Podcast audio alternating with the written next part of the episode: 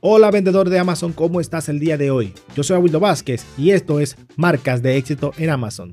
La pregunta que yo me hago cada día es muy simple. ¿Qué tengo que hacer yo para ayudarte a ti a conseguir los resultados que estás buscando?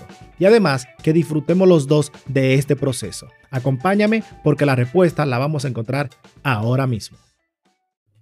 Bienvenido creadores de marca nuevamente a este episodio en donde vamos a hablar con la gente de De Volada. Es una empresa de logística, un centro de logística de, que está ubicado en México. Y yo no soy mexicano, pero me encanta la comida mexicana. Yo voy a hacer unas cuantas preguntas, no de comida, pero de lo que nos da la comida a nosotros. Vamos a hablar de negocios y vamos a esperar, esperar de que esta persona nos eduque, porque muchas veces nosotros los vendedores digamos que no estamos educados en cómo hacer las cosas y espero que ellos me resuelvan algunas preguntas y vamos a aprender de este negocio que es obviamente diferente a lo que hacemos en Amazon, pero que va relacionado, quieramos o no, dentro de lo que es el, el sistema de nosotros, porque Amazon muchas veces nos limita a nosotros el tema de cuánto inventario necesitamos, cuánto inventario podemos disponer en sus almacenes y necesitamos muchas veces que una empresa como esta se encargue de parte del proceso y que nos ayude a entregar la mercancía a los clientes.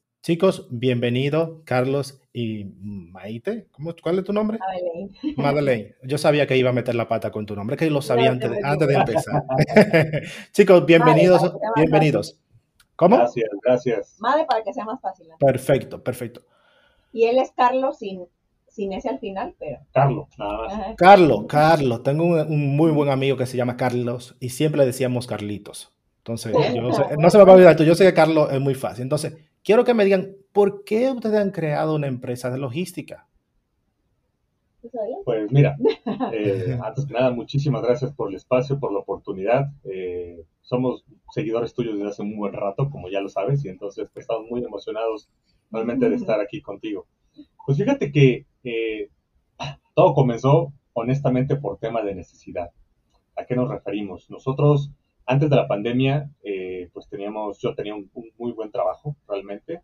Nosotros venimos de la industria energética, de la industria petrolera. Entonces, pues estábamos bien. Eh, y para hacer una historia larga, corta, llegó la pandemia. Aquí en México comenzó el tema ya de, vamos a decir, del encierro, del lockdown en marzo, marzo del 2020, ahí comenzó a finales. Entonces, eh, pues, como en todo el mundo, pues empezó todo ir para abajo, para abajo, para abajo, para abajo, pues porque no sé en otras partes del mundo, pero aquí en México la, indicación del gobierno fue todo lo que no sea fundamental va a tener que parar, va a tener que cerrar. Y pues fue lo que tocó en mi empresa, eh, hasta que llegó un punto en donde empezaron los recortes y pues a mí me tocó en junio del 2020. Ya para ese entonces, MADE ya tenía unos años estudiando. Bueno, eso forma un poquito de todo. de todo. Fondo, ¿no? Sí. De, de, todo lo que pasó, ¿no? Pero realmente, ¿por qué logística como tal? Realmente, bueno, él tiene experiencia en la industria petrolera llevando cosas de logística como tal. Ajá, en parte, sí. Logística un poco de, no específicamente de logística, pero sí tenía que mucho que ver en su parte de su especialidad de tener como un control de todo lo que iba a entrar al pozo, cómo, cómo iba a entrar, fechas y todo eso. Entonces ya tenía un poquito la experiencia, ¿no? En la parte de logística. Aunque realmente nosotros no hacemos logística de camiones o de cosas así. Sí, eso es un punto importante, que como prep, la diferencia, no, somos un prep center, no somos una empresa 100% de logística. Y los servicios de logística son solo una pequeña parte que nosotros podemos dar. Oh, espera, espera, espera. Voy a, voy a recapitular. O sea, ustedes no son específicamente una empresa logística, sino preparación de mercancía, ¿no? Nosotros le mandamos la mercancía a ustedes, ustedes preparan la mercancía, la, empaque, la empaquetan y la preparan, la ah. ponen lista para que el cliente, para enviársela al cliente. Ya otra empresa tendría que recogerla y entregarla. Eh, sí, en algunas, ocasiones así es. Tenemos el servicio para empresas eh, para, clientes más bien grandes, en donde pues van a llevar por pallets o por mucho eh, volumen, si tenemos ese proveedor, este, o bueno, sí, que trabaja directamente con nosotros, este, que puede llevar esa mercancía. Sin embargo, realmente este, existe un DHL, un FedEx, que para paquetes más pequeños, pues sale más conveniente para el cliente. Porque, perdona, y recordemos que al menos aquí en México, porque eso es algo muy particular, el marketplace parece mentira, tú lo sabes mucho mejor que nosotros, pero el marketplace tiene sus reglas dentro de cada país.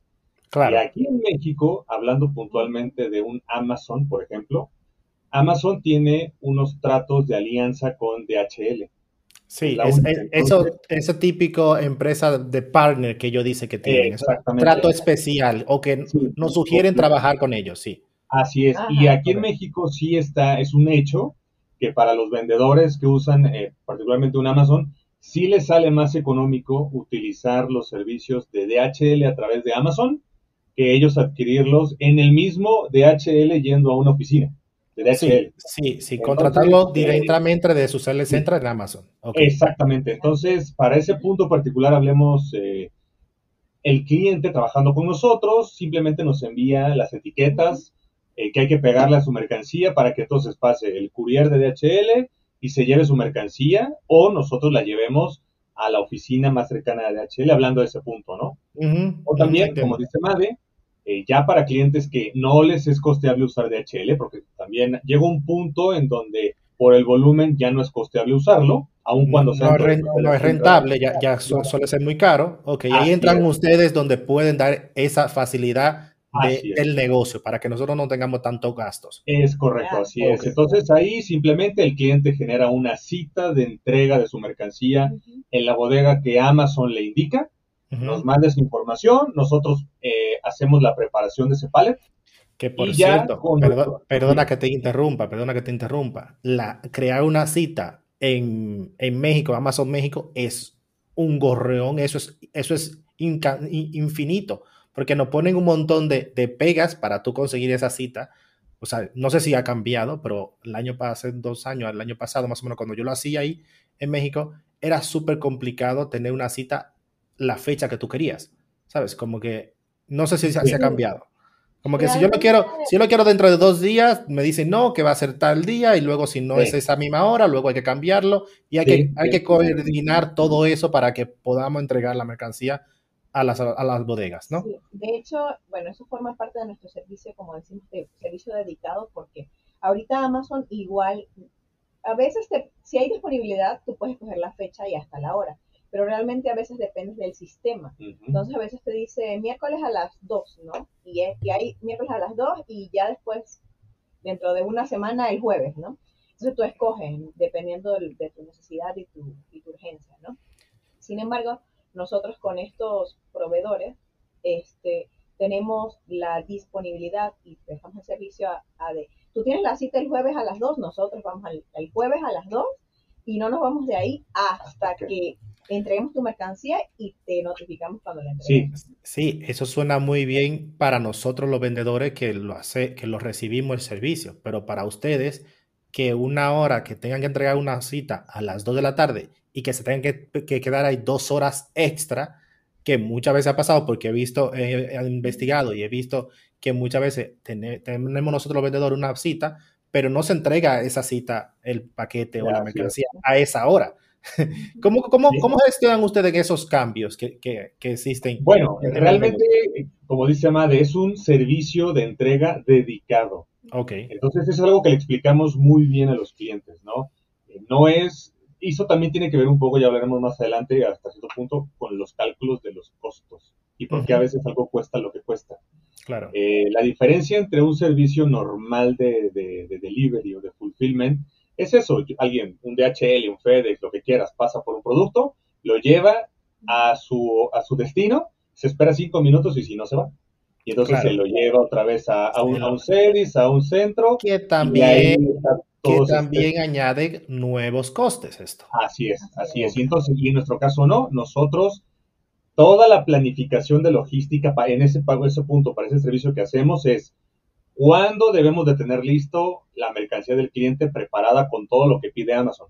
Ok. Uno. Y dos, ¿en qué momento tenemos que salir de nuestra, de nuestra bodega, de nuestra nave, que está aquí en la ciudad de Puebla, para llegar a la Ciudad de México? Es en el norte del Estado de México, de hecho, donde están las bodegas de Amazon aquí en México, para estar ahí al menos una hora antes.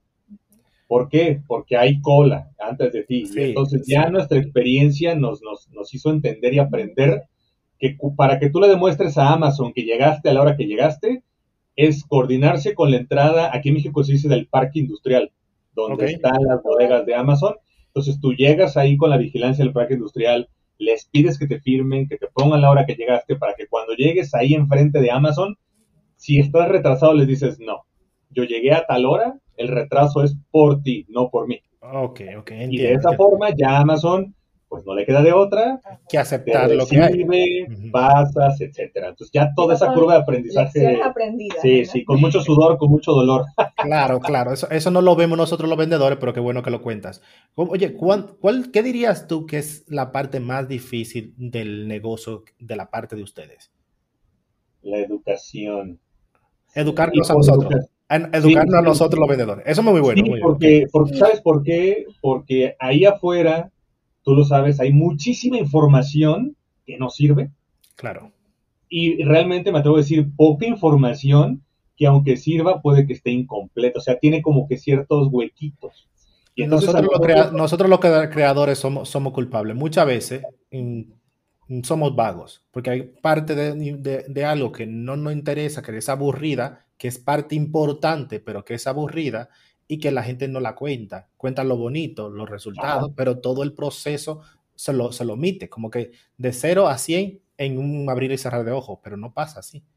Es correcto. Y, a nosotros nos toca llenar esos, esos huecos y hacerle ver al cliente, primero, que no es fácil. O sea, no es, no es un proceso tan sencillo como abre una puerta, mete una cosa, cierra la puerta y después sácala. No, no, no. Hay muchas cosas en, el medio. Y sobre todo que el cliente, el vendedor, tiene una responsabilidad muy fuerte con la información que nos debe de dar a nosotros para poder hacer el trabajo correcto.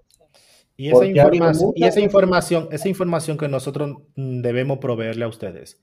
Hay mm, ustedes nos dan un formulario o un, folleto o algo que decía, mira, estos son los puntos que nosotros vamos a decir, necesitamos A, B, C y D, y a partir de ahí nosotros podemos proveerle servicio a ustedes sin problema. Sí. ¿Sí? de hecho, bueno, hasta el mes pasado estuvimos dando un servicio, bueno, parte de nuestro, vamos a decir, yo creo que lo que le ha gustado al cliente de nosotros es que siempre intentamos de resolver los problemas de los clientes, ¿no?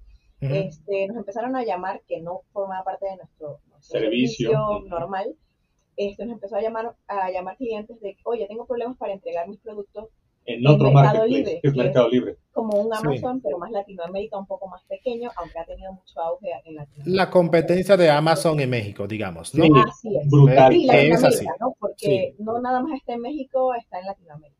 este, y porque normalmente podías entregar como en Amazon a través de DHL, ¿no? O una paquetería, pues podías. Pero este, por alguna razón empezaron a haber trabas y decían, oye, pero es que necesito meter la mercancía en ah, eh, Mercado Libre Full, que es lo equivalente a ah, Amazon, FBA. Este, pero no me dejan enviar por paquetería, ¿cómo hago? Mira, este, ya necesito resurtir y todo, ¿no? Una pregunta, y una pregunta, ¿no te hace un servicio como DHL esa entrega a full delivery? ¿No, no lo hace? Aquí en México ya no. Eh, a partir del año pasado, ah, antes, el año pasado sí se podía tú, desde que creabas tu cuenta de vendedor de Mercado Libre, tú decías, quiero estar en full o quiero estar en venta tradicional, como un FBM, vamos a decir. exacto. Y tú decías, bueno, estoy en full, y igual en, el sistema de Mercado Libre como el Seller Central, creabas tu envío, bueno, creabas tu stock virtual, creabas tu envío y enviabas. Y enviabas, eh, pues casi, casi que lo que querías, ¿no? Ok. Entonces, eh, pues, ¿qué le sucedió? A, estas dos empresas, pues nada puede crecer infinitamente en espacio. Entonces, Mercado Libre, de la noche a la mañana, eh, expresión aviso, eso es lo que me encanta a mí. Eso cuando, nos llaman, nos dice, eh, querido vendedor, le informamos que a partir de hoy hemos cambiado la política y tenemos estos cambios. Así, así, fue, tal cual, y nos empezaron a hablar clientes y clientes nuevos, por así decirlo, de es que ayer yo pude enviar mi mercancía y hoy ya no puedo. Claro. y, ahí, y ahí entran ustedes, ¿no? Y, ahí y, entra, ese hueco que hay, esa necesidad, la cubren ustedes. Sí, en una este, parte. Nos movimos y la verdad que pudimos darle el servicio a los clientes, ¿no? Entonces ya parte, en parte de nuestra logística, nuestro proceso, lo que hicimos fue que este, hicimos eh, una bueno, una parte de nuestra página de, internet este, dedicada para ese servicio. Le dijimos, mira, lo que necesitamos de ti, este es el proceso. Eso sí, muy transparentes en, el, en el proceso para que, aún con todo, hay dudas, pero... No hay transparencia imposible, no hay transparencia, porque nosotros, los, el ser humano, no solo los vendedores, el ser humano no nos gusta leer, lamentablemente es así. Y cuando vemos una, una página que nos supone cinco minutos y vemos otra que nos supone 10, pero son datos importantes, queremos omitirlo y dice, no, yo mm, pásame allá resultado, yo no quiero leer nada porque me mando la mercancía y eso si no, si no pasa nada, hombre. Sí, así es. Entonces, bueno, pusimos una infografía más o menos como, no tenía ni 10 páginas. No, no, no, o sea, lo hicimos lo más eh, visual posible para que no hubiera que leer tanto. Sí, y entonces abajo decía, bueno, paso uno, déjanos tus datos, puedes cotizar por internet cuánto va a ser tu servicio. Paso dos, ya contrataste tu servicio, o sea, ahí puedes pagar por toda la página de internet, danos, necesitamos este y este y estos datos para prestarte el servicio. Sube los datos acá y ya, bueno, nosotros nos llegaban ya toda esa información, que era la que procesábamos. Este, igual siempre decíamos, bueno, preferiblemente déjanos tu, teléfono por si hay algún inconveniente con algo, si te faltó algún dato o el, o el papel que nos subiste no era, el documento, entonces todas esas cosas. O la mercancía, la mercancía llegó dañada, porque también hay, hay temas de daños por el transporte. Hablemos un poquito de la mercancía. Nosotros como los vendedores tenemos o hay cierta mercancía que lleva un embalaje diferente sí, o un trato diferente que nosotros deberíamos tenerlo en consideración antes de mandar la mercancía? Claro, por supuesto que sí. Y, y, no, hay que, no hay que inventarse nada. Eso sí está muy claro en cada una de las reglas de los marketplaces. Entonces, por ejemplo, eh, si vas a enviar algo con líquido, no te, no te compliques, mételo en una bolsa. Sí, realmente. Cosas, cosas así que están ahí indicadas porque si no... Forma parte del, servicio. De lo que hacemos también nosotros. Tú nos puedes mandar los productos como quieras. Y ustedes se encargan de ponerlo en su, en su embalaje adecuado cada producto, producto de bebé, con las instrucciones de que no se quede asfixiado, no sé qué, no sé cuál. Ah, que si, necesita una caja para proteger el producto, que si alguno, alguna caja necesita algunos instrumentos dentro para que no se rompa el producto. Dentro de la protección que necesite, el etiquetado que necesite y el embalaje que necesite, ya sea en una bolsa, en polivac o ya sea, bueno, tenemos como que, para, que entiendan, este, aparte del polybag hay unas bolsas que son como llenas de aire. Con plástico. Ajá, también tenemos, hay, pues aire, aire, aire embolsado, tal cual. Sí, que es como, como evita los golpes, digamos. Sí, porque Amazon, por ejemplo, hablando puntualmente de Amazon, antes uno le ponía, pues no sé si, si se compra maní, maní de este como tipo eh, de colchoncito, eh, que es color blanco Ok. Y Amazon dejó, que juegan, que juegan mucho los niños explotando las burbujas. Eso, bueno. Eh, Amazon dejó de aceptarlo porque se volvió según contamina. Entonces lo cambiaron, ah, es que tiene que ser biodegradable y que se disuelva en agua y eso sube los costos. Entonces tú siempre nos estamos actualizando para poder dar el mejor empacado, la mejor protección, pero que los costos operativos del vendedor no se disparen tanto. Una pregunta del Mercado Libre o del, o del Marketplace. Nosotros tenemos que, que, estar registrado, o sea, tiene que, tenemos que tener una, una empresa registrada en, en, el registro mercantil o tiene que estar la, la, empresa registrada para poder enviarle productos a ustedes y que ustedes lo, lo, distribuyan en los marketplaces o podemos hacer empezar como, como vendedor individual y luego cuando la empresa esté grande entonces registrar el negocio.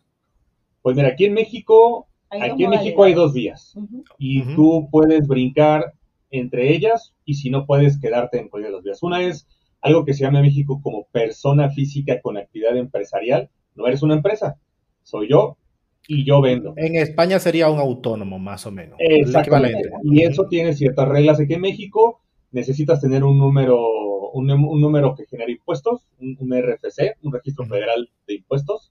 Y aquí en México, puntualmente, te tienes que dar, aquí se dice, registrar actividades. Y entonces tú como, como persona física, ¿qué actividad vas a desarrollar? Venta en medios de Internet. Ok. Así se llama la actividad. Y entonces, a través de esa, ¿por qué? Porque el marketplace te lo va, no es que te lo vaya a pedir, pero... Es que te lo, necesitas. pero si, si no lo haces de esa forma, tarde o temprano. No, no, no es que tarde o temprano el marketplace y el gobierno te van a dar un golpe de impuestos terrible. Si no mal recuerdo, era un 36%. Y, si tú estás registrado, y, si, tú estás registrado y tienes todo regla, creo que baja un 16, un 18, dependiendo. la menos. menos. Aquí en México hay dos tipos de impuestos. Uno es el impuesto del valor agregado, que eso no te lo vas a quitar, que es del 16%. Sí, ese sí. pero, eso, lo paga el, eso lo paga el cliente. Sí, y hay otro que es tu impuesto de tu ganancia. Sí y ese impuesto de la ganancia es, si tú estás registrado, máximo va a ser del 7%. Si no estás registrado, te pegan el 35%. Ahí es donde está el truco, ahí es donde está el tema. Que, por cierto, yo hace mucho tiempo vendía en México, no estaba registrado, mi empresa está registrada en Estados Unidos, y yo vendía productos en Estados Unidos principalmente. Y luego fui mandando mercancía poco a poco a México hasta que justo me llegó en ese momento cuando hicieron la nueva regulación en México, que cambió todo eso. Digo yo, no me sale rentable porque mis beneficios eran un 35% y todo ese 35% se le va a llevar el gobierno de beneficio. Y nosotros los que estamos fuera de México físicamente, vendedores internacionales, ya sea Estados Unidos, ya sea en Canadá eh, o en Latinoamérica, se nos complica tener o registrar la empresa en México hasta que yo, mientras yo no, todavía no, tengo conocimiento de que lo podamos hacer sin estar físicamente ahí o si tener un representante ahí. ¿no? se puede. ¿Se puede? ¿Ya se puede? Sí, es parte de, estas. Gracias a clientes como tú. Sí, gracias a, sí, gracias Nos pusimos a investigar y sí se puede, pero el truco es que la, el único que puede estar registrado en México si tiene una representante es una persona física o autónoma. Okay. Una empresa a fuerza debe de tener una representación física en México. y entonces ahí es donde juega el papel de, bueno, eh, está la empresa a Wildo, a Wildo, a Wildo's Company. Okay. Y entonces, para que esa como empresa tenga su representación en México, necesita por ley un socio, mexicano. mexicano. Aun cuando tú seas el dueño del 99% de la empresa y el DC1, Sí, tiene que, tiene que, tener Me parece bien, me parece bien que ganemos todo, que todo el mundo coma, me parece bien. la otra opción es que digas, bueno, a Windows, a Windows Enterprise se queda en Estados Unidos, pero a Windows persona crea un RFC como extranjero para venta en México y de esa forma tú puedes vender aquí en Marketplace sin tener la representación y sin ni siquiera estar físicamente en México. Pero esto te va a significar contratar servicios financieros y de contabilidad aquí en México porque vas a tener que generar facturas, pagar impuestos. Eso está, bien, no tengo problema con eso, porque si el negocio funciona y la venta va bien, no me importa pagar mm, el tema de todo, que lo como tú dices, sin que el gobierno te machuque tanto, ¿no? Claro, claro. No a mí, yo siempre digo que si yo tengo que pagar un millón de dólares de impuesto, estoy dispuesto a pagarlo siempre y cuando mi negocio me esté generando lo suficiente como para yo pagar los impuestos. no tengo problema. Ahora, si genero, si el beneficio se lo lleva el, gobierno, pues entonces me llevo mi negocio a otro país donde yo me pueda, donde yo pueda ser más rentable y punto. O sea, no se trata de... Pues, ¿Sí? La verdad es que estuvimos averiguando y pues, ya, o sea, tenemos ya contactos en esa parte porque yo creo que parte del éxito que hemos tenido es también tener esos como aliados estratégicos para brindarles como que un servicio integral al cliente, ¿no? Por ejemplo, viene un extranjero y tiene ese pero, este, y tenemos ya esa parte contable que, que te puede asesorar, que lo haces tú con ellos y todo. Necesitas importar de, de otro país a México, tenemos ese, ese, aliado. Necesitas importar de China específicamente a México a otro aliado, y así. Entonces hemos ido haciendo como alianzas y realmente para la parte del RFC y eso que nos comentas, estuvimos viendo y alrededor de cuánto, ¿te acuerdas Pues mira, la inversión, la inversión en términos generales eh, es como de unos entre 4 y 5 mil dólares. ¿Por qué hay esos mil dólares de, diferencia? Porque una cosa es lo que te, te, va, te va a cobrar esa parte fiscal que te, va, que te va a sacar todos esos números, pero hay otras cosas, no sé si existe eso en otros países, pero aquí en México nos encanta el papeleo. Entonces hay que sacar... La, burocracia, la burocracia. hay, que sacar copias, hay que sacar otro formato para entregar. Pero tú me, estás diciendo 5 mil pesos mexicanos, ¿verdad? No, dólares. Dólares, ok. Dólares. dólares, porque el servicio, eh, de, porque es, esa persona o esa firma sí te representa legalmente solo para ese proceso. entonces tú tienes que darles un poder en cuando y ellos obviamente ese poder tiene que estar aquí en México se llama eh, oficializado ante un notario público. Ese notario como apostillado, por así decirlo. Entonces, donde esas personas te representan y van eh, con los servicios del gobierno fiscal y dicen, ah, mira, yo estoy representando al señor Aguildo. Entiendo, entiendo, entiendo. vamos, a, vamos a simplificar, simplificar las cosas, porque vamos a, vamos a dejar la parte de legal ahí a un lado, porque sé que es muy interesante, por lo menos para mí. Pero, que se puede, se puede. Pero, pero suele ser muy, muy periódico, porque la fiscalidad cambia. Hoy, podemos estar diciendo esto, o lo estamos hablando hoy, pero en tres meses puede cambiar porque el gobierno ponga una política nueva, haga, haga un cambio y se puede cambiar. Entonces, si van a hacer algo legal o van a necesitar algo legal, por favor, infórmese con un especialista del tema legal, si es en México, para que no tengan problemas legales. Y yo siempre recomiendo que hagan las cosas como se deben hacer. Páguenle al César lo que es del César. ¿Ok? y ya está. Y si el negocio funciona, vamos a seguir todo para adelante, vamos todo a comer. Gana el gobierno, ganamos nosotros, gana el de los papeles, todo el mundo gana siempre y cuando el negocio funcione. Bien. Ok. Ahora, yo quiero saber, ustedes como empresa, ustedes como empresa, ¿cuánto ustedes ¿Cuánto tiene una persona, o no ustedes, cuánto tiene que, invertir una persona para crear una, empresa de, una empresa de preparación? Porque yo entiendo que necesitarán almacenes, personal, eh, van a necesitar un capital, digamos, pues poco elevado comparado con otra empresa como FBA, ¿no? Pues mira, realmente, depende, de cómo, cómo empieces, porque siendo muy honestos y revisando la historia de, de otros prep centers en el mundo, porque es una industria surgiente en México, pero es una industria establecida en un Canadá, en un Estados Unidos, en Europa. Claro. Sí, claro. Entonces, cuando nosotros, hablando de nosotros, cuando nosotros decidimos incursionar en esto, pues primero dijimos, vamos a aprender de los de lo que ya existe para no inventar. Claro. Y entonces resulta que tú puedes empezar un prep center en tu casa. en un garaje. En un garaje, exactamente. Exacto, que tú puedes empezar pequeño y, según vayas generando clientes vas aumentando tu capacidad, vas aumentando el, espacio y los servicios. Ajá. Este, si quieres empezar como, vamos a decir, como que lo más austero posible, así como que lo más, ¿qué es lo único que necesito? Serían la impresora. Una impresora térmica. Térmica. Ajá, porque es lo más, eh, lo más eficiente en tema de tiempo y de calidad de impresión. Ok. Necesitas tus etiquetas, las etiquetas y, por lo menos identificar con qué servicios de etiquetas vas a trabajar. ¿Solo vas a hacer etiquetas de individuales de cada ítem? ¿O vas a también dar, a poner las etiquetas de guía, la guía de envío? Este... Sí, porque hay impresoras que te hacen los dos o hay impresoras que te hacen uno solo. Uno solo. Entonces, pues en una impresora que haga los dos, más o menos como cuánto. bueno, hay, hay, de precios a precios, pero una muy buena, porque tú puedes comprar una impresora de 10 dólares usada, pero vaya. Pero una, o sea, una buena calidad de impresora yo creo que arranca como en los 150 dólares. Ok.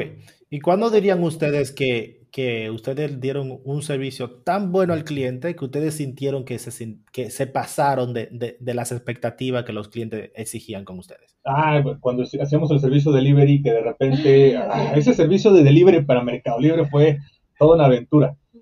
Haz de cuenta que un día, bueno, ya estábamos todas las entregas del día, muy bien, y de repente Mercado Libre tuvo una falla en su sistema y todas las todas las los códigos de autorización de las entregas de ese día Mercado Libre las censaba como erróneos.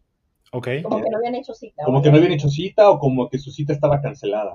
Okay. Entonces, en ese momento, ahí lo, importante es la coordinación con la gente en el campo, como digo yo, la gente en la operación.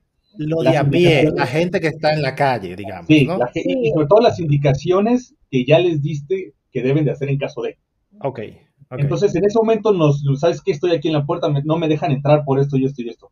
Entonces, les pides ciertas evidencias, ciertas cosas, seguir el protocolo, nos llaman y en ese momento empezamos a llamar a todos los clientes de las entregas de ese día, les pusimos toda la evidencia de lo que estaba pasando y ellos se pusieron en contacto con Mercado Libre y logramos que dejaran, nos dejaran entrar porque les demostramos que ahí estábamos, que, la, que, la, que la cita no estaba cancelada. Y o sea, eso fue algo realmente que sobrepasaba nuestra, nuestra responsabilidad, porque era algo que no era, no era nuestra, no, era nuestra sí, que ustedes, usted puede decir claramente, mira, hemos estado aquí, hemos intentado entregar la mercancía, no nos acepta la mercancía, nos vamos a casa y vas a tener que pagar otra vez el servicio. Y no, o sea, siempre fue un más allá y rescatamos, si mal no recuerdo, como 132 entregas, porque fue algo que sucedió, me acuerdo muy bien, un jueves, viernes, sábado y hasta el lunes fue que empezó como que a mejorarse. O sea que fue varios días consecutivos. Sí, sí, pero el tema fue la locura del jueves, porque no solo éramos nosotros,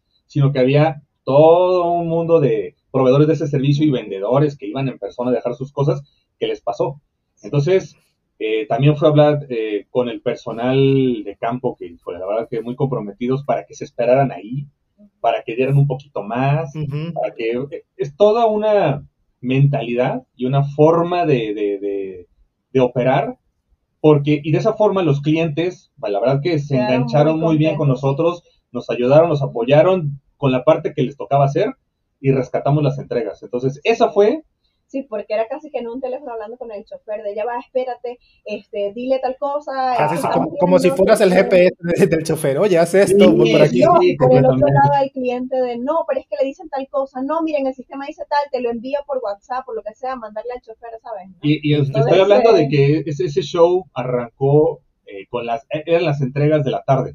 Y en la mañana todo iba bien, y eran las entregas de la tarde, eran las 10 de la noche y estábamos hablando con, con, con los clientes y demás porque, y esa fue, creo que, la parte medular del por qué muchos clientes nos empezaron a recomendar, porque todos es, es que te resuelven problemas. Claro, es que en los problemas, en los problemas cuando se ve que realmente eres eficiente o no, en las, cuando está todo bien, tú puedes ser bueno o malo, o sea, tuviste suerte y va bien, pero cuando van las cosas malas, los momentos difíciles, ahí cuando se da cuenta uno de que quién vale y quién no. Y lo sabemos todos en, nuestro, en nuestro negocio también. Cuando tenemos lo, malas ventas o malas temporadas, cuando se ven los vendedores realmente buenos y los vendedores malos.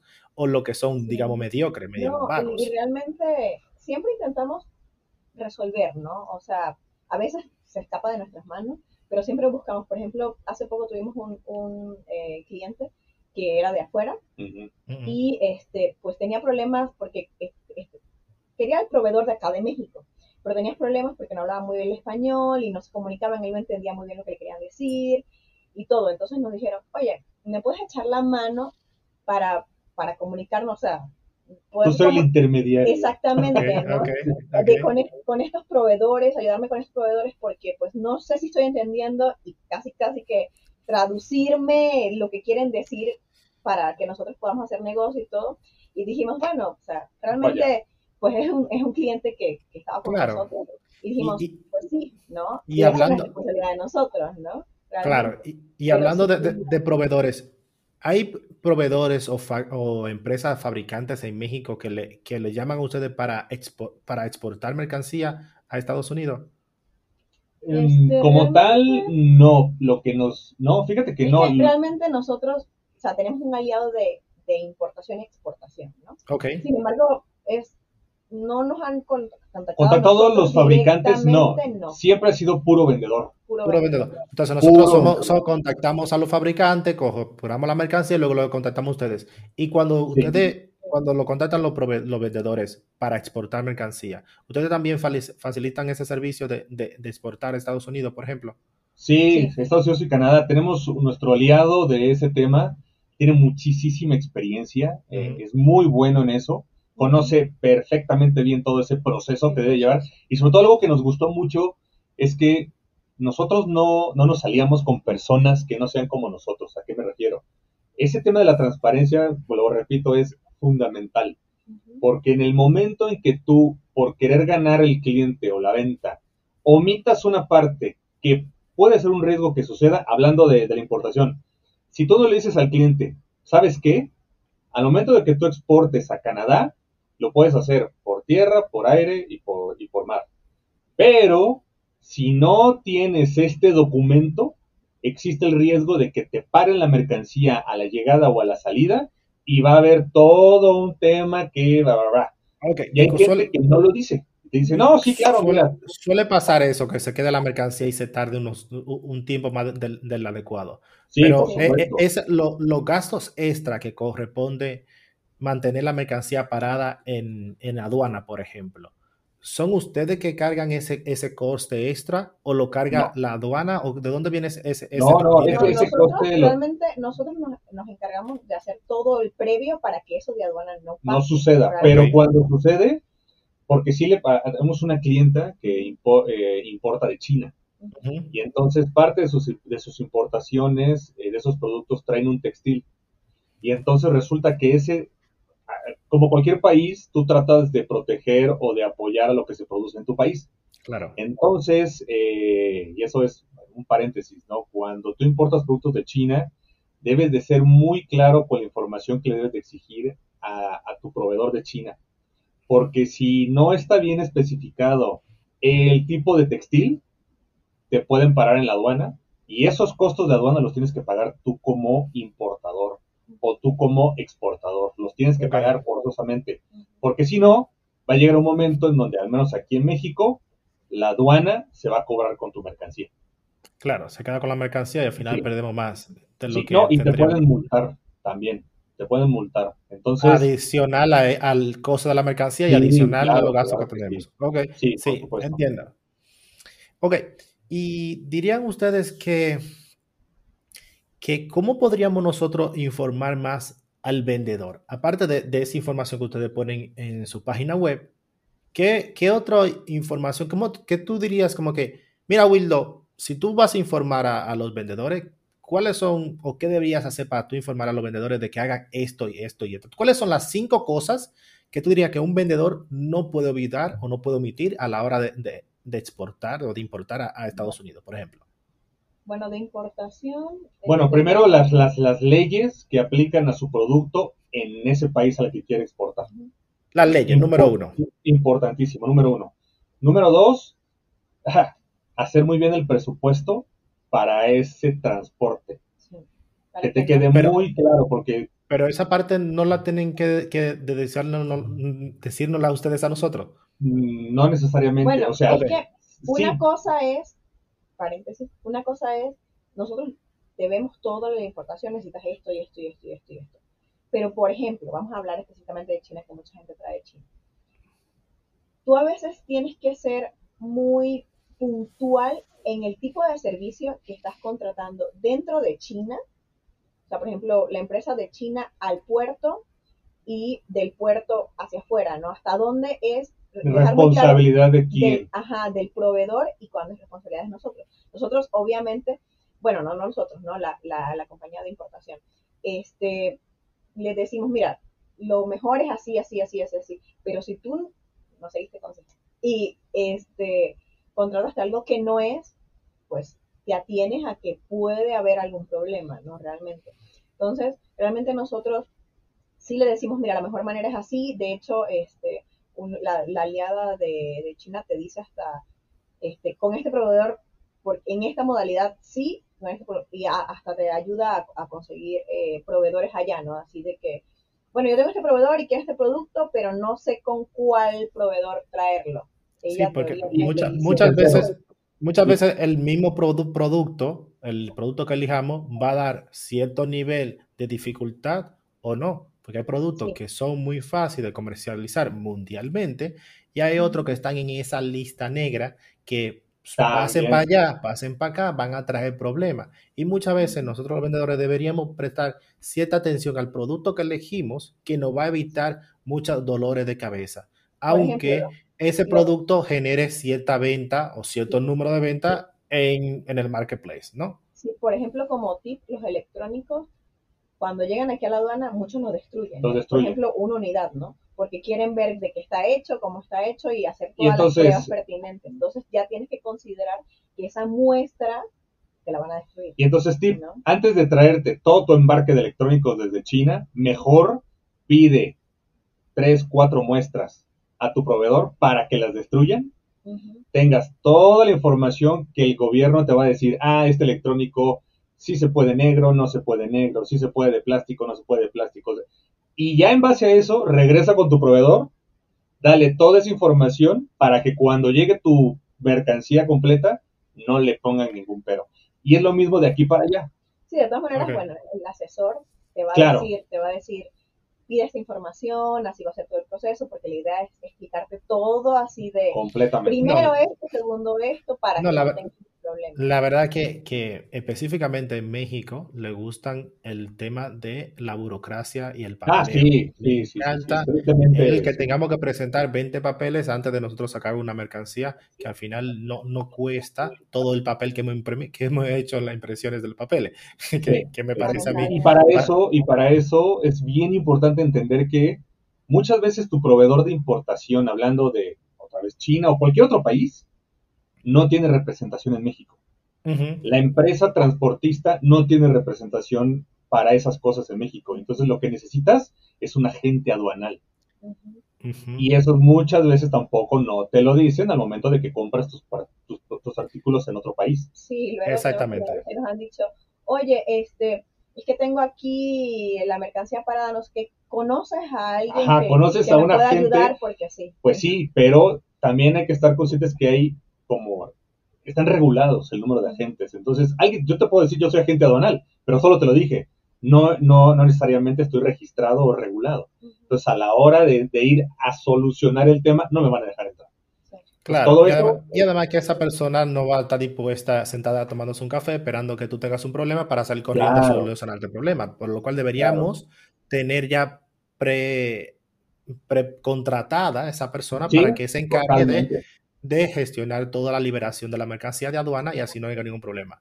Con lo cual vamos a tener siempre pendiente del, de la gente aduanal, ¿no? Y después... próximamente vamos a, vamos a cuadrar. A cuadrar con nuestro aliado. sí. Para que puedas hablar con él. Porque es muy bueno. Y, porque seguro que hay muchas personas que tienen toda, toda esa duda de importación y él, sí te puede decir.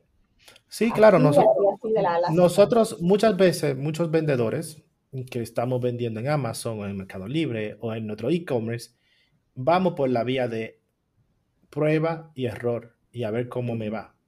Porque tengo miedo, no quiero invertir tanto o no tengo el presupuesto para yo hacerlo bien y voy haciéndolo. Y obviamente muchas veces esa vía de hacerlo prueba y error nos puede ser muchísimo más cara que si tú te informas, que si tú contratas a alguien que te ayude y que te lleve de la mano, mira, estos son los pasos que hay que hacer y tú vas a evitar todo ese proceso. Vas a perder, o sea, vas a evitar no el proceso, sino los dolores de cabeza del proceso.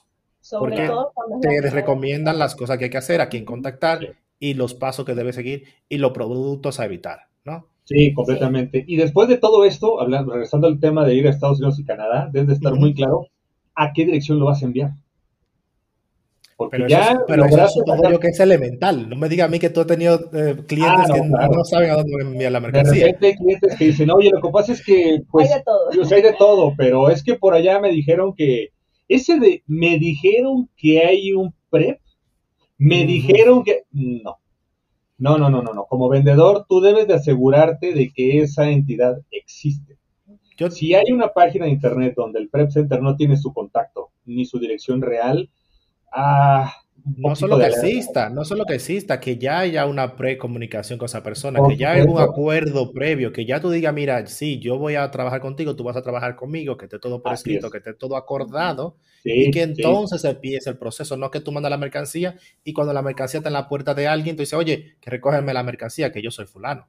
Así no funciona, no funciona así el sistema. Yo he tenido mucha experiencia, muchas malas y algunas muy buenas, de trabajando con empresas de logística en específico, que muchas veces he tenido el problema de que me envían dos o tres mercancías al mismo cliente y no tienen un sistema eh, automatizado. Eso es una de las cosas que a mí, que yo siempre pongo énfasis en eso, que si la empresa tiene todo automatizado, que integre, las ventas y las órdenes de mi, de mi Amazon y se la haga automáticamente, como que me, evitamos el problema, porque si eliminamos al personal humano y, los errores, porque entran mucho los errores porque somos humanos y cometemos errores y todo el mundo comete errores en su trabajo, pero si nosotros tenemos un sistema automatizado que digamos, mira, en tal caso vamos a hacer paso 1, paso 2, paso 3, y por eso yo siempre le digo a mis estudiantes que tengan procesos estandarizados, que cuando tú estás trabajando y haces un proceso como el proceso es tan largo, por ejemplo, de importación, exportación de mercancía,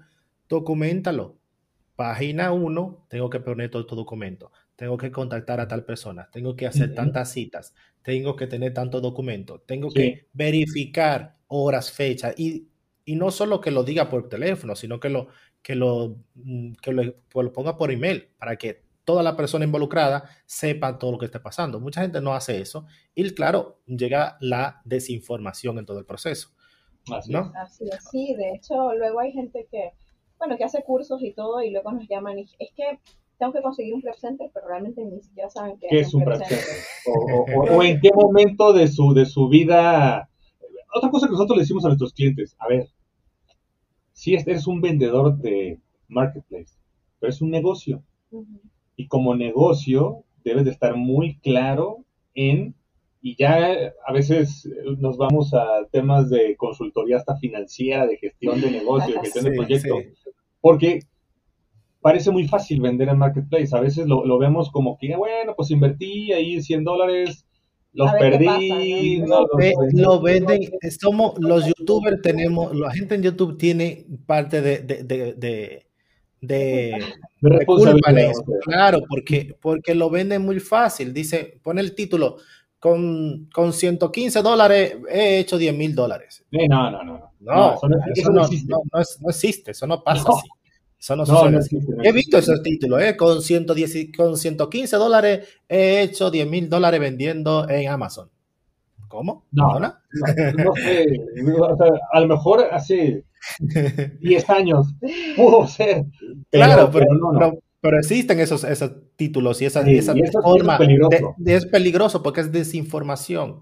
No funciona así la cosa. no, no, o sea, hay que estar muy claros que hay muchos cursos. Hay gente, que dice, no, pues compre el producto, lo monto y ya se vende. Y ya se vende solo. ya se vende, no, porque yo lo mando a Amazon y Amazon lo vende solo, sí, claro. no, no, no, para nada, para nada. O sea, hay que, hay que, entender cómo funciona toda esta maquinaria. Hay que entender que a Amazon tú le estás pagando por un servicio. Amazon te está dando un espacio virtual para que tú tengas una tienda, pero, pero, pero Amazon no lo vende solo. No, claro, claro. Tienes que hacer muchas cosas más allá para colocar tu producto. En claro, tienes que ponerte muchos sombreros. sí, sí. Sí, tan simple como, bueno, yéndonos un poquito a nuestra historia, este, bueno, a mí desde el 2016 más o menos, me empezó a interesar todo lo del e-commerce, ¿no? Y bueno, uno ve muchos videos en YouTube y todo. Y las, mujeres, las mujeres ven siempre el futuro. es así, es así, es así. Empezamos, em, bueno, empezamos a ver todo, este, nosotros teníamos otro negocio. Otro negocio. Y entonces, bueno, empezamos a ver más, más o menos lo que es publicidad y todo para este negocio. Para ese negocio. Ajá, entonces nos empezamos a, a, meter más todo en lo de, como el marketing digital, pero no tan profundo, ¿no? O sea, desde el punto de vista como usuario de un servicio de marketing digital. O sea, cómo queríamos saber todo, ¿no? Entonces, este, ya, yo creo que formalmente en el 2000 19, 2018, casi, finales del 18. Sí. sí, se nota que son pareja ustedes, se nota, se nota. Que nunca, está claro, nunca se está claro con las fechas. Me pasa a mí y mi esposa, ¿eh? Sí, no, no importa. En el 2018, este, yo compro como formalmente un curso, ¿no? Ajá. Y, eh, pero era enfocado a tiendas de e-commerce ya como tal, Shopify, ¿no? La verdad, el curso es muy bueno, te enseña pues todo, todas las técnicas que pueden haber en un e-commerce, este, tripwire, este, cupones, upselling, downselling, todo lo que te puedes imaginar. Y, perdón, aquí voy a hacer un paréntesis. Gente, si un curso no te, no te enseña cosas técnicas, no es bueno. Eso es que platicadito y no sé qué, no, no, no. Muy bonito, sí, sí, Una educación debe tener cosas técnicas. Claro, claro. Y la verdad que bueno, empezamos con todo eso. Yo monto mi primera tienda y bueno, ya sabes, ¿no? Este, sí, la verdad, súper bien automatizado, seguimiento, este, todo lo que te puedas imaginar. muchas de las cosas que no te dice el curso, por lo general, los cursos en general, es que sí, o sea, tú pagas un curso, dígase lo que sea, ¿no? No sé, el precio que sea, pero no te dicen de, oye, tienes que pagar una suscripción de Shopify que te cuesta tanto. Tienes que pagar una aplicación, porque esa aplicación es gratis, te va a costar tanto. entonces tú compras un curso pensando sí, de todo va sumando. Sí, todo de que, va sumando, claro. invierto, no sé, mil dólares y ya con eso ya. No, señores. Esto no es así. Porque si vas a hacer email marketing, pues la plataforma de email marketing. Si vas a hacer, hay muchas opciones eh, gratis, sí, pero limitadas. Ajá. tienes que ver. Te llevan a un nivel y de ahí ya no pasas. ¿no? Claro, claro, claro. Porque, También, sí, como, como dueño de negocio, ya bueno, este, ya sea ahorita e-commerce o sea otro tipo de negocio, sí o sí, bueno, eso me pasó a mí, lo, lo sé por experiencia y por eso pues, me, me identifico con muchos vendedores, es que tienes que aprender eh, marketing digital, sea lo que sea, ¿no? Yo tuve Claro. mi tienda y Ah, todo pues muy una bien, embarradita. sí, empecé, empecé a hacer Facebook Ads y todo, pero un momento que dije, momento, ¿no? No está siendo efectivo. Sí. Pa- Claro, yo claro, que es que el- el marketing, para, para hacerle, para hacerle un poco breve la historia tuya, el marketing es como la parte, la última parte que se enseña, pero es la más importante. Sí. Porque si tú en el marketing tú no puedes vender todo lo que has hecho, todo el proceso. Claro. Y si es. la persona que, no te, que te está enseñando no te sabe enseñar cómo vender el producto ya después que lo tengas terminado, el, produ- el curso o la educación, formación, se queda media, se queda Así es. corta. Así Y es. toda la inversión que tú has hecho y el tiempo que has invertido no va a servir de nada. es, Porque es. al final, al final no vas a vender el producto, no vas a Así vender es. y no vas a Yo- tener beneficios, que es lo que Claro. Y, y yo comencé haciendo dropshipping, ¿no? Este, y bueno, y todo ese concepto, la verdad, este, me gustaba muchísimo, pero sí, yo dije, ya va, pausa, tengo que empezar a estudiar como tal marketing digital, y bueno, ya eso este, se, se creó Ha evolucionado cosas, ha evolucionado en otras otras cosas. Tenemos como, como una pequeña agencia de marketing, de- de- Digital. sí, de community manager, diseñadores y todo ese tipo de cosas, que es otra parte de, no tanto de O sea, ustedes te- tienen de todo, ustedes hacen de todo, son como un pulpo. Bueno, lo que Pero pasa es que fíjate, realmente eh, más o mi, menos. mi parte, mi parte es más que todo la parte del, del marketing, ¿no? Este, Y ayudar a los clientes en ese tipo de cosas. Y la parte de él realmente Es la operación. es la operación. o sea, yo llevo todo el tema de gestión, Ujú. Ok. desde el análisis financiero, hablando de cuando creamos el proyecto, cuando creamos nuevas líneas de servicio, o cuando mejoramos algo, o porque vamos a hacer una inversión de, de- de cosas. El trato con el cliente lo llevo yo, pero llega un momento donde dividim- dividimos muy bien. Ah, pues mira, ya estás en la siguiente etapa que quieres hacer marketing. Pase a la siguiente ventanilla. Ok, ok, ok, ok, perfecto, Sí, entiendo. este, la verdad que, que yo me he dividido ahí un poco entre, entre lo del PrEP y lo de, Y lo de la agencia. tal. Entiendo. Pero, pero sí, y bueno, nosotros, por eso digo, ¿no? O sea, realmente como fuimos vendedores, este, ahorita hemos dejado un poco esta parte de, de los vendedores, eh, pensamos retomarla en... En algún momento, pero ahorita también es otra cosa que es parte de nuestra, de nuestra esencia. Claro, Eh, claro. No vamos a competir con nuestros clientes Sí, porque tenemos una nosotros tenemos, competencia. sí, tenemos tú- información sensible y no, no, no vendemos. Ajá. Ok, perfecto. Pues me, parece bien, me parece ético, me parece que- ético. Ahora voy a, voy a entrar a una fase de preguntas que me han hecho los clientes y me espero que me, me la, no clientes, sino seguidores. Yo me gusta hacer algunas historias, preguntar a la gente qué harían, qué pregunta le harían a ustedes, por ejemplo. Y en el canal de, de- de Instagram he puesto unas cuantas ahí y me han escrito mm, personas que supongo yo que son mexicanas o que están vendiendo en México o que están vendiendo y que le interesa. No sé si esas preguntas son específicamente para ustedes, para lo que ustedes hacen, pero ustedes me las responden corta y al punto y al grano para ver si encaja con lo que ustedes hacen y si ustedes pueden dar un, un poco de luz a estas preguntas. Sé. Viene, por aquí preguntan, tengo una empresa registrada, mm, pero cuando, pero, pero cuando mando mis productos a varios países, necesito registrar mis negocios en varios países o con, con el país que tengo registrado es suficiente. Eh, ¿Ese, ¿Ese es dentro de Amazon o es en marketing? Esa es la pregunta que me han escrito. No han dicho Pues mira, eso es lo que hay. no, vas a vender en otro país, investiga las leyes que aplican a qué comercio vas a hacer. Porque al menos hablando aquí en México, no es lo mismo el comercio electrónico que el comercio físico. Y por lo general, por lo general, sí tienes que tener por lo menos Algún al- registro- algún registro registro en de ese algo, país para sí. poder vender. Algún permiso. Algún o algo, sí. sí. Entonces siempre hay que investigar qué es lo que te aplica. Siguiente pregunta. ¿Qué soluciones ofrecen ustedes para mercancía que esté varada en aduana? eh, el contacto directo con nuestro experto, con nuestro, con nuestro experto, y entonces él toma las riendas, hace un diagnóstico de la situación y le va a decir al cliente esto es lo que pasa y esto es lo que hay que hacer. Cuesta tanto y es, pues, decide, ¿lo hacemos o no lo hacemos? Ok. ¿Por qué cobran más dinero cuando la mercancía pasa de 24 horas en aduana?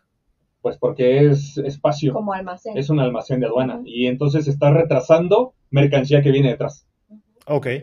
¿Qué pasa si les llega, si les llega mercancía defectuosa? Supongo a ustedes. Sí, no, inmediata. Nosotros dentro de nuestro proceso es hacer un reporte de recepción. ¿Quién lo trajo? ¿Cuándo lo trajo? ¿A qué hora lo trajo? ¿Y cómo llegó? Y entonces Ok. dentro de ese reporte de recepción hacemos toda una evidencia fotográfica pertinente de lo que venga dañado y cuál es el daño para informarle al cliente y entonces junto con él, ya sea llegar a una decisión o que él nos dé la instrucción. Sí, Nosotros nunca hacemos nada por el cliente, ni pensamos por el cliente, sino junto con el cliente. Ok. ¿Cómo debe un vendedor procesar una reclamación? Eh, hacia nosotros, hacia nuestro servicio, Supongo que es a ustedes, supongo. No, bueno, realmente eh, como en el proceso hay muchísimos reportes, lo ideal con nosotros para trabajar es, estos son los parámetros del servicio, estos son los puntos a revisar. Ok. Una vez que pasó de esta parte, ya no hay, ya no hay regreso, porque algo que aprendimos si, es si pasa algo que es responsabilidad de nuestra, sí, nosotros nos hacemos responsables. nos hacemos responsables. Ya sea económicamente o si hay que resolver problemas. Por ejemplo, nosotros si empacamos mal algo para el marketplace, y nos los regresan. y nos lo regresan, pero está la evidencia de que nosotros lo empacamos mal, nosotros pagamos las multas de que le genere al cliente ese marketplace. Ok, ok. Completamente. Porque es nuestra responsabilidad. Es Así es. nada más o menos parecida. Eh, ¿cómo, regi- eh, ¿Cómo gestionan ustedes las devoluciones de los clientes? Pues es que todo depende. Si es una devolución de un, de, de un cliente, de un cliente nuestro, pues entonces es algo que le decimos mucho a nuestros clientes vendedores. Es tu negocio y tienes que establecer muy bien tus reglas de tu negocio. Claro. Si es un FBA, pues te atienes a las reglas de Amazon. Si es un full, son las reglas de Mercado Libre. Pero si es un FBM o una- un vendedor, una, una venta tradicional, O Shopify, por o ejemplo. un Shopify, tú debes de informarle a tu cliente cuáles son los términos y condiciones de la venta. Que, 30 que para eso, para eso debería, debería ponerse sus políticas de devolución en su página web. Claramente explicadas para que los clientes sepan cuándo no. Así Aunque es. los clientes, como digo, al cliente no le gusta leer. Ellos no van ahí a leer eso. Los clientes no lo, no lo- solo se quejan. Pero bueno, eso es otro tema. Eso de términos y condiciones es algo muy Muy importante, sobre importante. todo si tú tienes una tienda como Shopify o que sea particular tuya, porque eso te va a quitar muchos, Muchos problemas, sí, de- sí, sí. Y a nosotros, el cliente, nuestro cliente puntual, nos debe de decir qué cosas revisar de la devolución. Porque entonces hay, hay algunos compradores que también pues, son tramposos, ¿no? Ok, esta creo que va para cada uno de ustedes. Para ti, empecemos con la chica. Vamos a ver. eh, cuéntanos algo que tus amigos no sepan. que mis amigos no sepan. Bueno, a lo mejor mis, mm, bueno, mi mejor amiga, sí, pues lo sabe, pero no muchos amigos saben, honestamente, que cuando nosotros decidimos ser emprendedores, este, sí pasamos una época muy difícil en la que, pues a veces sí no teníamos para, pues, a lo mejor para la renta y todo ese tipo de cosas, ¿no? A veces ser emprendedor tiene sus altas y sus bajas y no mucha gente sabe las bajas bajas, ¿no? Claro. Este, y que bueno, que gracias a Dios pues todo ha, ha salido bien y hemos crecido y todo, pero sí, o sea, parte de ser emprendedor es que a veces tienes bajas bien bajas y es muy importante la fortaleza mental, que mucha gente dice mindset, ay bueno, a veces no le presta tanta atención. Pero en realidad y mindset son dos cosas diferentes. Completamente. Carlos, tú, tú, en tu caso, Híjole, en mi caso, para empezar, no tengo muchos amigos. ok. Sí, la verdad, soy, soy una persona muy reservada. Pero eh, yo creo que algo que los pocos amigos que tengo no saben de mí, es que los momentos en, donde a lo mejor estoy siendo muy, muy seguro y muy directo y todo, por dentro estoy gritando. Ok, ok. Ok, Ya aquí terminamos con la pregunta de, que me dejaron en Instagram. Obviamente, para los que me están escuchando, que nos sigan en Instagram, yo voy a dejar el, el contacto de volada en, en las notas del programa. Obviamente tienen la- los contactos míos y me pueden seguir por ahí y vamos haciendo preguntas así nuevamente para otros invitados así usted- ustedes se sienten más involucrados en la conversación. Ahora, yo quiero que para terminar, o una cuanta preguntita para terminar. Si, por ejemplo, Carlos, si tú tuvieras que juntarte con tu yo de hace, digamos, con, con los 20, cuando tú tenías 20 años, ¿qué le dirías que tú sabes que, que sería muy efectivo, muy valorado para ti mismo? ¿Qué le dirías a tu, a tu, tu, a tu, tu, propio yo joven? Joven, uno, no gastes en tonterías. O sea, realmente entender la diferencia entre un lujo y una necesidad. Okay. Ese es fundamental cuando eres mucho más joven. Es fundamental. Y dos, aprende de la economía de la inversión. Porque muchos solo estamos seteados a que es un proceso y si sigues el proceso vas a llegar a un resultado positivo y no siempre es así. Entonces, en mi, con mi, experiencia, uno es, no, nunca tienes un trabajo seguro. Yo estuve en la industria petrolera, que era una industria poderosísima y y paró. ¿no? ya paró, sí, tal cual, paró. y este, y eres más fuerte de lo que, eres más fuerte de lo que crees que eres fuerte. Ok, me gusta, me gusta. ¿Y en tu caso?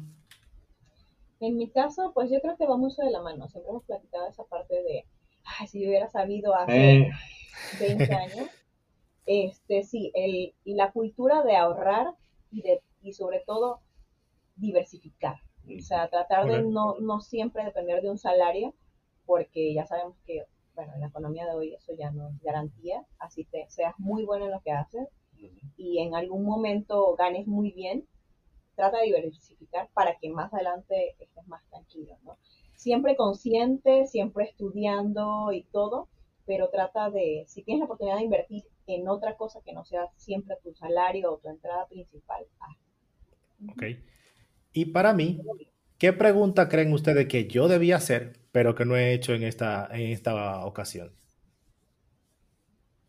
Interesante. este, realmente... realmente yo creo que hay un punto que ustedes creen que se, no, se me olvidó, que no hablamos, que no tocamos, que ustedes dirían, mira, debimos hablar de esto, o sería interesante para, los, para los vendedores. Eh, yo, yo, desde mi perspectiva, es que es un prep center pero desde el, para, para que lo entienda, que lo entendamos los latinos. Ok, explícame qué es un prep center. Un para los latinos. sí, puntual. Es un sitio en donde tú puedes enviar tus productos para que sean almacenados, enviar tus productos para que sean empacados de una forma personalizada, que sean empacados de una forma que pide el marketplace, que sean enviados a un cliente final, un fulfillment que se llama. Okay. o que simplemente te den una consultoría de cómo hacer estas cosas tú mismo. Okay. Porque realmente el Prep Center, esa es su especialidad. Entonces también se vale que tú, como digas, ¿sabes qué? No voy a invertir en que tú me lo hagas, no en que tú me lo almacenes. Yo quiero aprenderlo. Sí, un Prep Center debe tener la capacidad de darte esa consultoría. Enseñarte cómo empacar realmente, cómo, envasar los productos según cada marketplace, según cada, cada, cada servicio no, todo no todos los vendedores están en el mismo nivel, en momento, momento de negocio, vamos a decirlo. Entonces, la verdad, hay, cuando eres muy principiante, a lo mejor no te conviene tener un prep center. A lo mejor si, si, es tu segundo ingreso, lo del e-commerce y eso, y a lo mejor no tienes el tiempo, sí, nosotros te podemos ayudar, te podemos empacar. Nosotros empacamos a partir de 15 productos, ¿no? O sea, realmente lo tenemos bien bajito para apoyar ese, ese crecimiento también, ¿no? Exacto. Este, pero hay personas que dicen, bueno, yo no tengo dinero para invertir en esto, nosotros podemos decir, mira, ¿qué, ¿cuál es tu, tu producto? Bueno, no sé. Este, Cepillos de dientes, no sé. Cepillos de dientes, pero mira, tiene que hacerle esto, pues pasarlo aquí, así pasado, ustedes también le informan a la gente de que cómo lo puede hacer tú mismo. Hazlo tú mismo de esta y esta forma. Así es, me encanta, me encanta. Y Ahora, pregunta es, ¿cómo, perdón, ¿cómo identificas eh, alertas rojas de un prep center? Ok, ok, muy bueno si un prep center, o sea, si tú envías una solicitud de información por el medio oficial que, el prep center ponga y no te respondió en 24 horas, comienza a buscar otras opciones. Sí, o siendo, o siendo muy abiertos. O sea, a lo mejor mandaste y, en cinco días no, te hábiles, no te ¿Tú sabes, que, tú sabes que yo tengo una, una, empresa parecida que ya la estoy cambiando en Estados Unidos. Parecida me pasa más o menos esto. Que si yo por Mm, despiste, se me olvida hacer el pago de una factura en el uno o dos días hábiles que tengo que hacerlo, me cobran retraso. Pero si yo ah, pido una información de entregar una mercancía, como tú dices, de, que me respondan y pasan tres o cuatro días, entonces yo le dije el otro día, oye, si usted, si usted me decía a mí que yo le resuelva una acción, en este caso un pago de la factura, en X tiempo, pues lo mismo va a pasar para ustedes. Que si ustedes no me responden a mí en ese tiempo también, yo le voy a empezar a descontar un X por ciento de las facturas porque ustedes no me están haciendo a mi servicio como yo quiero. Claro. Y porque ustedes tienen que ser recíprocos. Yo tengo que pagar la factura, obviamente, en el tiempo estipulado y que cada vez que yo me paso, pues obviamente yo pago mi, mi delay fee, el pago de retardo. Me, parece bien. Pero cuando yo te pido una acción, una, una solución a mi problema, tú deberías responderme en el tiempo establecido o debería haber un tiempo establecido de responder a nosotros los clientes también para que una comunicación fluya de aquí para allá, de allá para acá. Es importantísima, importantísima. Muy bien, lo tengo anotado. Ahora, para terminar, ya si quiero que me, los dos me recomienden un libro que puede ser de la industria de ustedes o de un libro que ustedes disfrutaron leer y que yo lo voy a anotar aquí para mi lista de eh, escucha, obviamente. Sí, bueno, yo ahorita personalmente este, estoy leyendo el Club de las 5am, me ha gustado mucho, no, ya lo leíste. Este, la verdad que está muy bueno. Hay paciencia porque al principio empieza un poquito lento. Al principio así como que ni sé, no, entiendo de qué se trata esto. Este, pero ya me lo habían recomendado y este, lo empecé a leer ya después de, yo creo que como el tercer capítulo, se empezó a poner bueno.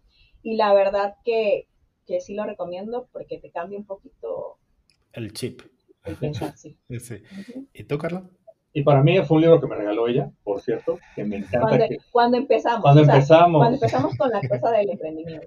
de, hecho, de hecho, desde cuando el primer negocio, cuando la primera vez que me quedé sin trabajo, la primera vez, me regaló un libro que se llama Crear o Morir, de, Andrés Oppenheimer, que es uno de mis libros favoritos, que, hable del, que habla de la innovación, pero más que de la innovación, ah, mira, por cierto, o sea, no es, mi querido Andrés Oppenheimer.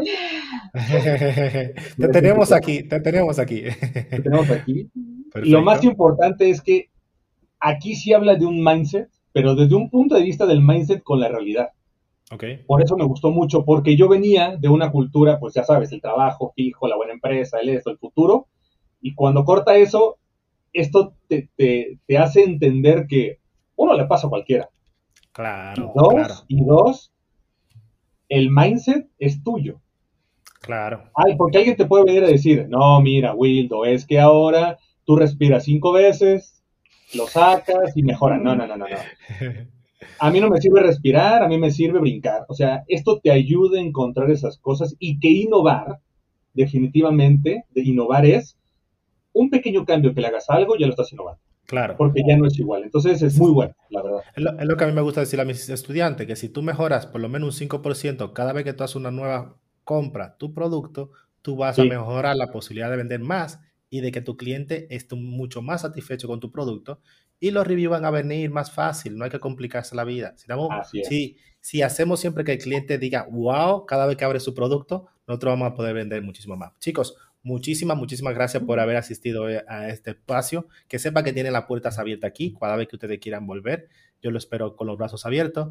Voy a contactar a su experto en importación y exportación para, para ver si algún momento podemos organizar una, una, charla también para que no, que no dé un poco de luces a esta parte que muchas veces nosotros los, los vendedores mm, desconocemos, ya sea porque somos vagos, no queremos informarnos o porque simplemente nos despistamos de vez en cuando. Pero está bien que tengamos esta charla y que podamos abrir, debatir algunos puntos y, algunas cosas y obviamente mejorar, siempre mejorar.